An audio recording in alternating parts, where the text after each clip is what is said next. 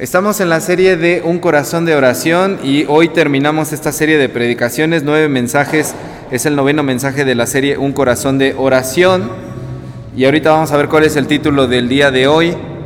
Este, les invito a que podamos leer juntos el versículo 16. ¿Ok? Dice la palabra del Señor, cuando ayunéis, no seáis austeros como los hipócritas, porque ellos demudan sus rostros para mostrar a los hombres que ayunan de cierto os digo que ya tienen su recompensa. Muy bien, amén. Bueno, pues miren, eh, el día de hoy eh, vamos a hablar eh, sobre la oración disciplinada. Ese es el último tema, oración disciplinada. Es el último tema de toda la serie de Un Corazón de Oración y es el tema la cereza del pastel y lo que sistematiza y le da sentido a todo lo que hemos visto de Un Corazón de Oración, que ahorita voy a hacer un muy breve repaso. Miren hermanos, cuando hablamos acerca de, ayuno, Inmediatamente, eh, como les decía el martes a las hermanas de la femenil, es un tema que es muy difícil a veces para nosotros como cristianos, porque si ya de por sí la oración a veces nos resulta complicada, el ayuno a veces hasta parece cosa de otro mundo, ¿no? Así como Diosito nos pide que ayunemos y la comida es tan rica, ¿no? Y salen los teólogos expertos, todos nos volvemos expertos en la materia diciendo, no, es que a Dios no le disgusta que comamos y no sé qué, y debatimos, pero ¿cómo Él pedía comidas ahí en el Antiguo Testamento? A Dios le gusta que estemos en la tragazón. Y a veces estemos, estamos nosotros así justificando nuestra falta de disciplina espiritual para poder complementar nuestra oración. Miren, somos como niños eh, caprichosos y dicen los expertos que la mayor causa de ansiedad en todo el mundo es la insatisfacción. Todos tenemos un sentimiento de insatisfacción, estamos insatisfechos por algo. Y piénselo en su propia vida, ¿qué es lo que le mantiene insatisfecho en este momento? ¿Hay algo que no se está realizando? ¿Hay algo que no es como debiera de ser? ¿Hay una situación en su cuerpo, en la salud de alguien, en su familia, en su situación laboral que le tiene en este momento insatisfecho? El ser humano, por naturaleza, pareciera somos, eh, estamos insatisfechos. Y si no estamos insatisfechos con las cosas básicas, nos inventamos nuevas necesidades y con eso nos vamos a sentir insatisfechos. Porque cuando lo tienes todo quieres más y entonces estás insatisfecho, ¿no? Dicen que se siente tener todo el dinero del mundo, se siente como si no tuvieras nada, porque de igual manera te sientes vacío, sientes que estás insatisfecho. Y bueno, a veces dictamos nuestra manera de conducirnos en la vida y nuestra agenda para la satisfacción de nuestros apetitos. No sé si habían pensado esto, pero por ejemplo piénsenlo. ¿A qué hora ustedes se levantan? A la hora que se levantan es porque a esa hora lo necesitan hacer para empezar a realizar sus actividades. Y si necesitan a realizar sus actividades es porque necesitan trabajar. Y si necesitan trabajar es porque necesitan comer. Yo hasta ahorita no he, a todo se acostumbra uno menos a no comer, ¿verdad? Entonces si necesitas comer, necesitas satisfacer un apetito. Y si te levantas a esa hora, en última instancia, si unimos los puntos del hilo, nos levantamos a esa hora porque necesitamos comer. Satisfacemos nuestra necesidad de comer. Nuestra agenda del día está marcada por eso. Bueno, pero no, ese día es un día recreativo. ¿Por qué necesitas un día recreativo? Porque estás estresado de tanto trabajar y necesitas entonces satisfacer la necesidad del apetito, del descanso, de la recreación. Es viernes y el cuerpo lo sabe. Y a veces hasta dicen como es jueves, es jueves ¿no? Y cada vez le van recorriendo más así hasta que dicen, bueno, ya este, casi, casi llega el lunes y dicen, ah, ya que sea sábado, ¿no? Porque ya quiero satisfacer esta necesidad, esta sed que siento, esta sed de la mala, esta cosquilla del diablo que empieza a hacerme así en la garganta y en la lengua, de, ay, necesito algo para el fin de semana, ¿no? Entonces, uno eh, necesita satisfacer esos apetitos y nuestra agenda, nuestros tiempos están determinados por la satisfacción de esos apetitos. Todas las actividades que realizamos están eh, determinadas porque vamos a satisfacer esos apetitos. Ahora, si estos apetitos ordenan nuestra agenda, nos dicen qué hacer, cómo hacerlo, a qué hora hacerlo, con quiénes, este, cómo desestresarnos de lo que hemos estado haciendo, ¿qué tanto nosotros planificamos nuestra vida no basándonos en nuestros apetitos o necesidades físicas, corporales, sino en el apetito espiritual?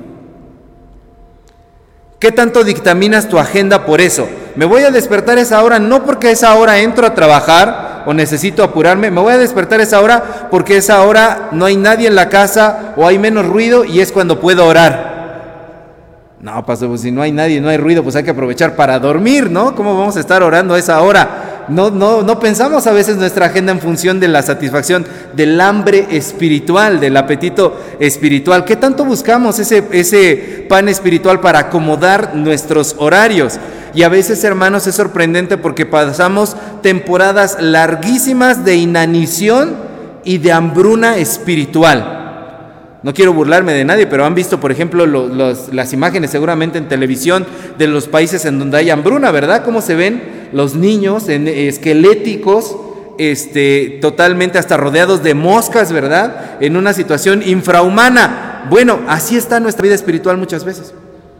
Si la pudiéramos visualizar, así se ve comiendo de vez en cuando, comiendo una vez a la semana, comiendo unas cuantas porciones una vez a la semana, porque si comemos mucho y ese día el alimento espiritual fue mucho, nos empachamos y nos hace daño, porque el que no está acostumbrado a comer, cuando le sirves una comida que es abundante, que es lo que le pasa a su organismo, pues le hace daño, ¿verdad?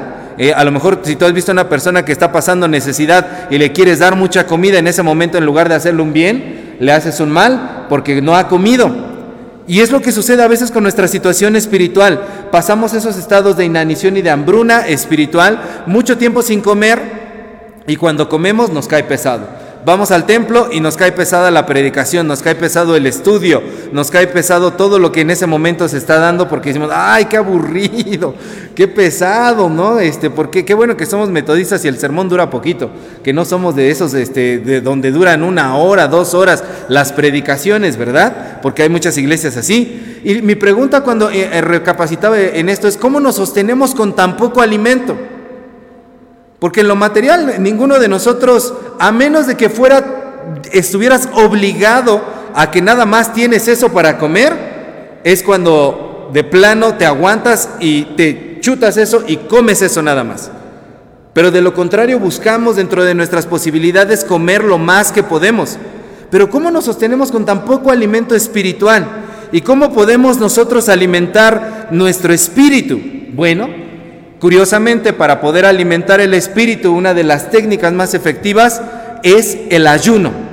Dejar de alimentar los apetitos corporales físicos, materiales, para poder alimentar el espíritu. Ya hablaba con las hermanas el martes, les decía, el ayuno no es una tortura, el ayuno no tiene por qué ser un castigo, hacerle manita de puerco a Dios, no es huelga de hambre contra Dios, hasta que me respondas voy a dejar de comer. El ayuno es una disciplina a través de la cual yo dedico ese tiempo que ocuparía en otra cosa para poder estar con Dios. Se puede ayunar de muchas, muchas cosas. Se puede ayunar este, de entretenimiento, se puede ayunar del celular, se puede ayunar de comida, se puede ayunar de este, alimentos con grasa, etcétera. Hay muchas maneras de practicar el ayuno. Ahorita al final les voy a dar unas hojas, les traje, ya se las había puesto alguna vez en las redes sociales, cinco tipos de ayuno que usted puede hacer para que lo ponga ahí en el refri cada vez que vaya a comer sienta culpa. Ah, no es cierto, no, para que se acuerde de cómo puede usted ayunar, de cómo usted puede ayunar. Miren, eh, aquí en este versículo que acabamos de leer, por favor vuelva a leerlo conmigo,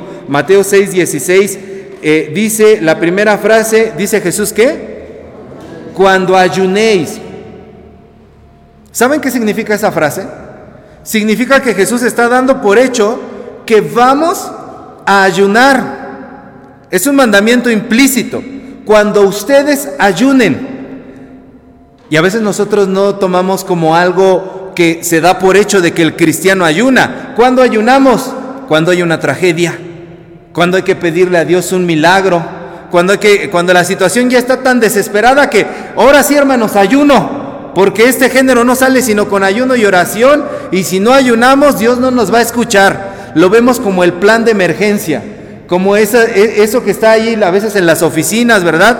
E, e, ese cubículo rojo que dice rompas en caso de emergencia, en caso de incendio, y, nadie ha revisado si sirve, porque luego en las emergencias pasa y esa cosa, como nadie nunca la checó, no sirve.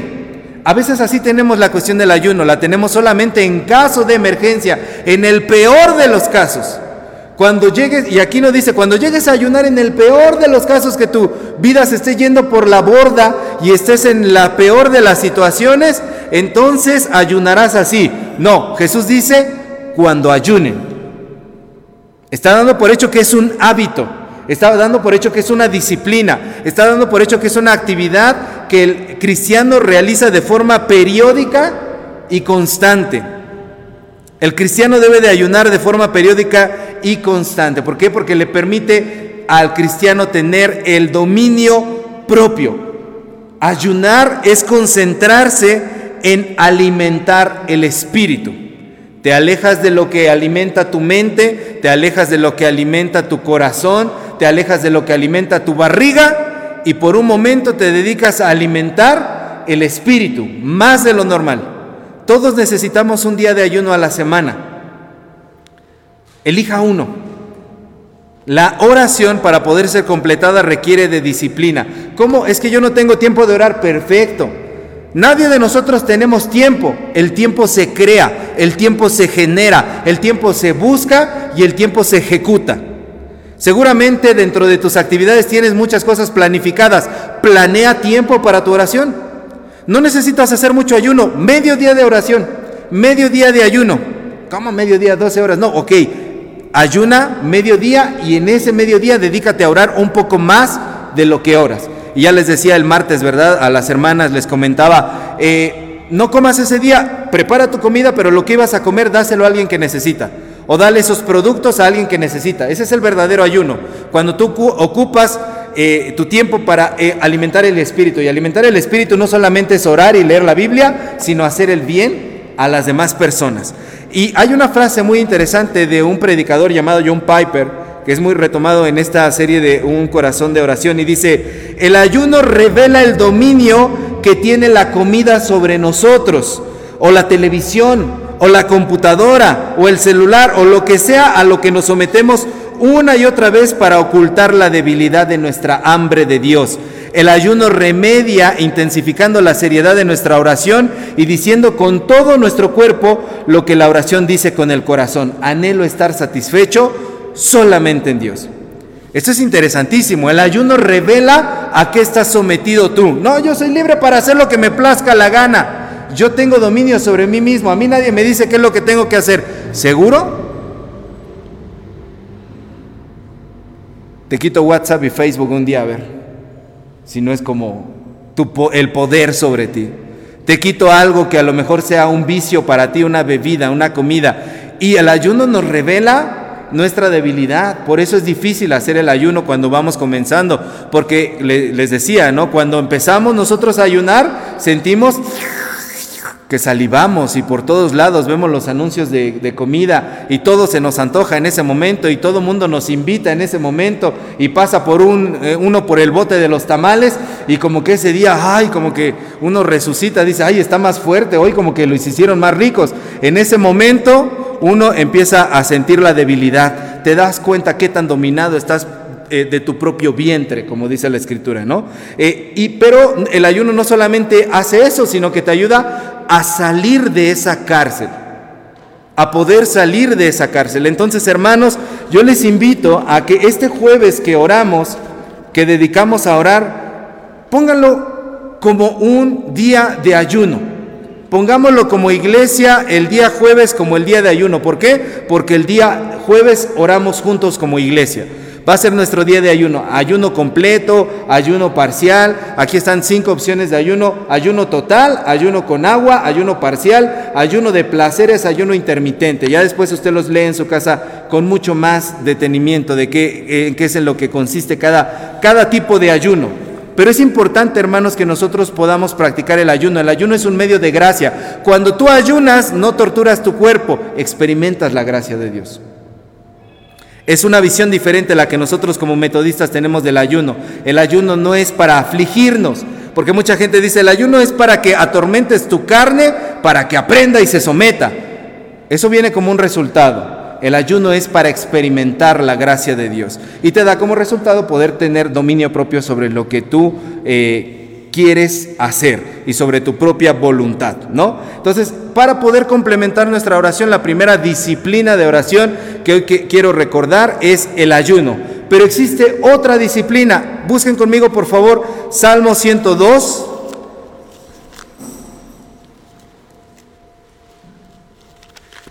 Versículo 18. Salmo 102, versículo 18. Y si ya lo tienen, por favor, léalo conmigo. Dice, se escribirá esto para la generación venidera y el pueblo que está por nacer alabará a Jehová. Un diario de oración. Un diario de oración. ¿Alguno de ustedes lleva un diario de oración? ¿En qué consiste un diario de oración? Te agarras una libretita que ya puedes comprar en la papelería o puedes personalizarla, eso es mucho más bonito. Un diario, cualquier libreta, y allí diariamente en las noches o en el día, el horario que a ti te acomode, te sientas y le escribes tu oración a Dios. Mucha gente dice, querido diario, y, nosotros cambiamos la frase por querido Dios. Hoy te quiero platicar que hice esto y te pido por esto. Y lo deja usted ahí escrito. No necesita escribir mucho. Unas cuantas líneas basta para que usted pueda llevar un registro escrito de sus oraciones. El poder llevar un diario escrito de oración ayuda, como dice aquí en el Salmo, se escribirá esto para la generación venidera. Miren, cuando nosotros llevamos un diario de oración, nuestras oraciones se materializan y tenemos ahí un registro de lo que Dios ha hecho en nuestras vidas podemos contemplar cómo Dios ha respondido a nuestras oraciones a lo largo del tiempo. Cuando estamos desanimados, miramos el diario de oración y vemos cómo Dios ha sido fiel y ha estado respondiendo las cosas que nosotros hemos puesto en ese diario. Y además, algo muy importante, cuando llevas un diario de oración generas un hábito, un buen hábito de dedicarle un tiempo específico a la oración. Entonces, allí cuando tú llevas eh, escritas tus oraciones, puedes ver eh, cómo Dios actúa en las cosas cotidianas y estás más atento a lo que viviste ese día. A veces vivimos por vivir nada más y no reflexionamos en lo que hicimos ese día. Y a veces nos dicen, ¿te acuerdas que tú dijiste esto? Yo, ¿cuándo? ¿No? ¿Cuándo? Y a veces ahí a los papás se aprovechan los hijos, ¿verdad? Cuando le dicen, papá, tú dijiste que, ah, sí, dije, pues seguro sí dije, y ya suelta el dinero el papá, ¿no? Este, eh, eh, no, ah, dijeron amén los hermanos ahí, fue testimonio.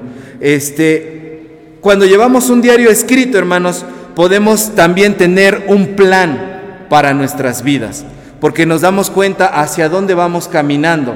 Esto no es una, una locura, para Dios es muy importante la escritura.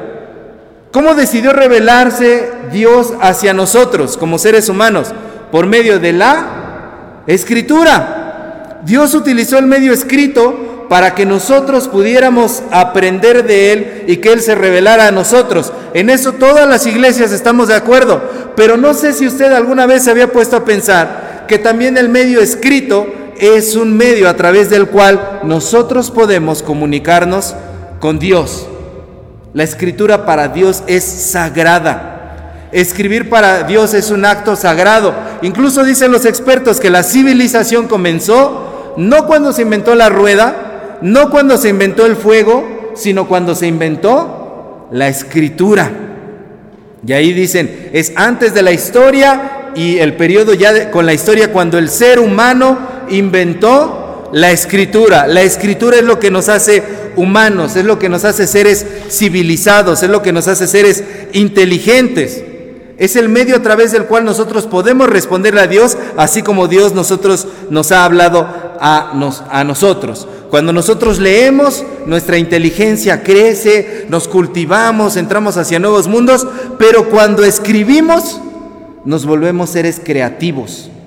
Y la Biblia dice que Dios puso su imagen y su semejanza en nosotros. ¿Cuál es esa imagen y cuál es esa semejanza? Entre otras muchas cosas es la capacidad de crear. Los seres humanos somos seres creativos. Los seres humanos tenemos algo que los animales, las plantas no tienen, es la creatividad. Podemos resolver de formas creativas y creando cosas. Modificamos todo lo que está a nuestro alrededor.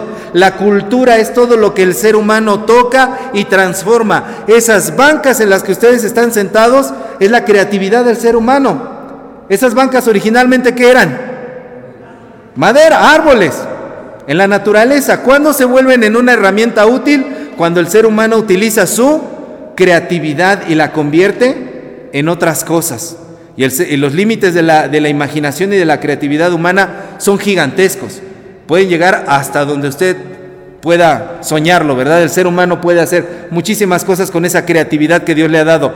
Bueno, cuando escribimos, aplicamos esa creatividad. Cada vez que usted venga a la iglesia, acostúmbrese a traer una libreta y una pluma.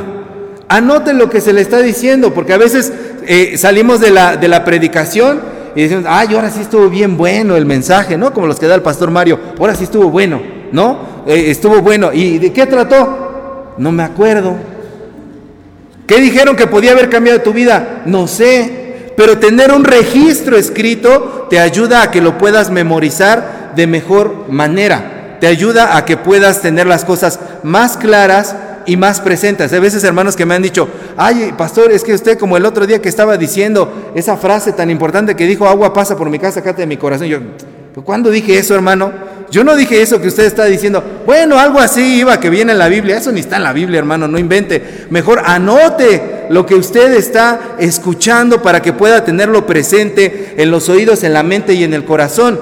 Y para eso sirve un diario de oración. Aunque no hay un mandamiento escrito, explícito, que nos dice lleva un registro de tus oraciones, nos podemos dar cuenta que para Dios hacer memoria es algo sumamente importante. Para Dios cuenta mucho la, parte de poder hacer memoria. Por ejemplo, eh, se dice de, de, la Virgen María, ¿verdad? Antes de que tuviera Jesús, en Lucas 2.19, dice, atesoraba todas estas cosas y las guardaba en su corazón. Es decir, ejercía memoria, constantemente estaba recordando las promesas que le habían sido dadas al respecto de Jesús. Ejercitar la memoria era importante.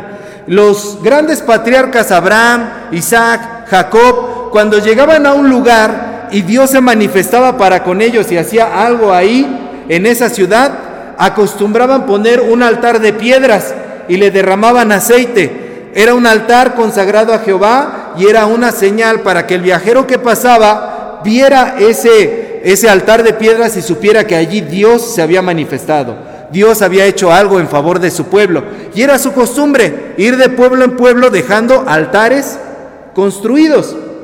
Ejercitar la memoria y dejar un registro visible es algo importante para la fe y para Dios. Todos los días festivos de los israelitas, todas las ceremonias, todo lo que ellos hacían en su calendario que tenían, era un recordatorio constante de la obra que Dios había hecho para con ellos. Para Dios es importante ejercitar la memoria. Todos los salmos, los 150 salmos que tenemos, son registros escritos de las oraciones de alguien. Hay varios escritores en los salmos y cada vez que usted lee un salmo, se está asomando en el diario de oración del que lo escribió. Asaf, los hijos de Coré, David, diferentes autores que están aquí eh, eh, que, dejaron por escrito sus salmos, algunos anónimos, pero nos estamos asomando al diario de oración de alguien. Y cuando uno lee el diario de oración de estos salmistas, dice, ay, qué bonito salmo. Es un salmo precioso, ayuda, conforta, edifica mi fe. Su diario de oración puede hacer lo mismo. Por usted mismo y por su familia. Miren familia, les quiero compartir. Estaba repasando mis notas y encontré que el día tal de julio del año tal, Dios nos ayudó de esta forma, ¿se acordaban? Y hace que la fe sea creciente. Hace poco yo descubrí mi diario de oración ahí entre mis tiliches que llevaba yo cuando era adolescente y me puse bien entretenido a ver las cosas. Dije, mira, yo cómo estaba bien traumado en esa época, todas las cosas que estaba pasando. Qué bueno que ya no soy así. Me dio mucha alegría ver este, que ya no, no, que esas pruebas ya no las tenía y que Dios había manifestado conmigo en ese diario de oración. Hermanos, un diario de oración es, un, es una herramienta preciosa para poder tener una oración disciplinada. El día que usted ayune, agréguele esto. Cómprese una libretita, si es mucho más detallista, decore una libretita, haga una libretita y allí póngale la fecha y escriba su oración para con Dios. Va a ver cómo es una experiencia distinta. De verdad, intente llevar su diario de oración. Nuestras oraciones no las tratamos como lo que son. Nuestro diálogo con Dios es un tesoro. ¿Y saben qué hacemos con ese tesoro cuando no escribimos nuestras oraciones? Lo derramamos y lo tiramos al piso. Se queda allí. Se perdió. Nunca más quedó para registro de nada ni para nosotros mismos. A ese tesoro que es nuestro diálogo con Dios, póngalo en un recipiente digno de ese tesoro. Hágase un diario de oración. Y no necesita escribir dos hojas, tres hojas, un libro entero con dos líneas. Te doy gracias Dios porque hoy fui a tal lado. Te doy gracias Dios porque hoy vi a tal persona. Haga un diario de oración. Esto les va a ayudar de verdad que también me le va a traer a usted a la memoria para poder evangelizar, para poder disipular a otro, para poder testificar a otro es un instrumento en el que nos va a tener refrescando nuestra memoria de qué es lo que Dios nos habla, qué es lo que le estamos pidiendo a Dios y cómo Dios actúa dentro de nuestra vida. Entonces, ¿vale la pena o no vale la pena tener un diario de oración? Por supuesto que sí. Los grandes hombres de Dios tuvieron un diario de oración. Ah, bueno, pero es que ellos eran grandes hombres de Dios. Usted lo es. Una gran mujer de Dios, un gran hombre de Dios.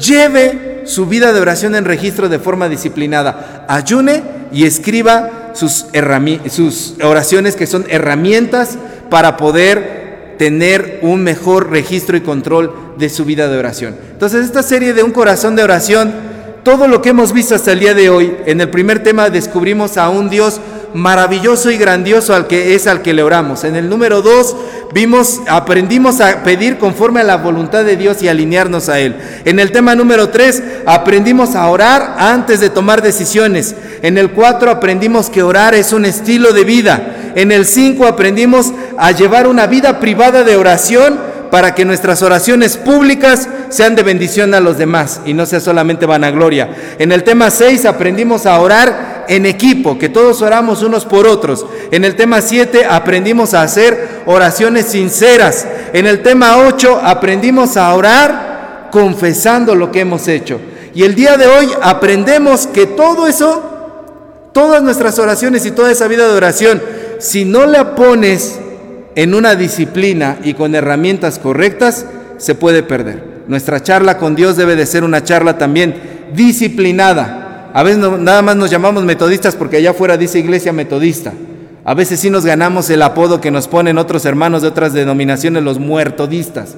A veces de verdad que no lo ganamos. Pero cuando tenemos una disciplina, hermanos, nuestra vida de oración puede transformarse en un corazón de oración, que fue lo que aprendimos en esta serie. Hoy, hermanos, les quiero dejar esto en su corazón. Ayunen. Yo les invito, hermanos, convoco el día de hoy a que los jueves sea nuestro día de ayuno permanente.